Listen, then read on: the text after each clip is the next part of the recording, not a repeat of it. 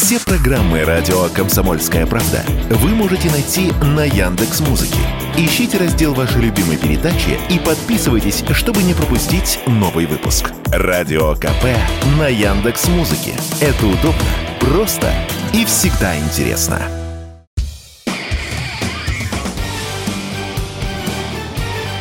Говорит полковник.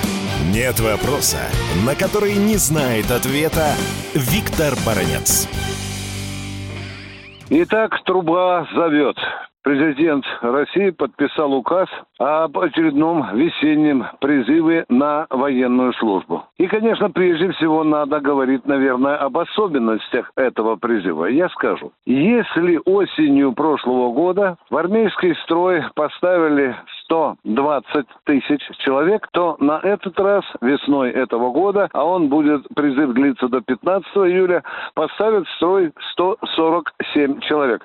То есть на 27 тысяч человек больше. Призывников и их родителей, конечно, интересует прежде всего вопрос, будут ли призывников отправлять в новые области и регионы, которые недавно стали российскими. Ну, это Донецкая, Луганская область определенная территория Запорожской и Херсонской области. Генеральный штаб, Государственная дума, Министерство обороны категорически объявляют. Нет, ни один призывник в эту горячую точку не попадет. И еще один вопрос, который волнует очень многих. Как будут призывать по тем новым правилам, которые недавно нам объявили, о том, что теперь смещаются сроки призыва с 21 года и до 30 лет. Нет. Председатель Комитета Государственной Думы по обороне, генерал-полковник Картополов сказал, на этот раз, в этот раз призыв будет идти по старой схеме. То есть будут призывать с 18 лет до 27. Ну и, естественно, здесь нельзя уйти от вопросов, а какие новые отсрочки появились? Все старые отсрочки сохранились, появились только две новых отсрочки. Ну, во-первых, получат отсрочку IT-специалисты с определенным опытом. Не каждый IT-специалист получит отсрочку, потому что там нужен достаточно серьезный опыт. И еще одна категория призывников, которые получат отсрочку, это те парни, которые работают на оборонных предприятиях, которые сегодня работают на специальную нашу военную операцию и тоже имеющие определенный опыт. Вот эти оборонные предприятия, список этих предприятий определяет правительство Российской Федерации, и этот список уже определен. Но что касается других отсрочек, ну кого не будут брать в армию? Э, допустим, кандидатов наук. Не будут брать парней, у которых двое детей. Конечно, не будут брать и тех, кто имеет какую-то категорию годности, а точнее негодности.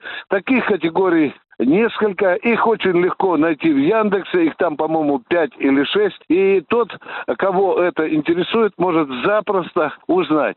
Ну что, с чего будет начинаться э, призыв? Призыв будет начинаться чаще всего с повестки, за которую обязан расписаться призывник. Если он получил повестку и расписался, но не явился в указанный день военкомата, у него могут быть серьезные неприятности. Сначала на административном уровне, сначала штраф, но если этот призывник будет злостным косарем, скажем так, то его могут преследовать правоохранительные органы уже и по уголовной статье. Ну что еще любопытно для этого призыва? Безусловно, все будет начинаться с повестки, а потом будет медицинская комиссия, который будет определять годность этого призывника к военной службе. Вот все основные особенности, которые свойственны нынешнему весеннему призыву, о которых я вам сейчас рассказал. Виктор Баранец, радио «Комсомольская правда», Москва.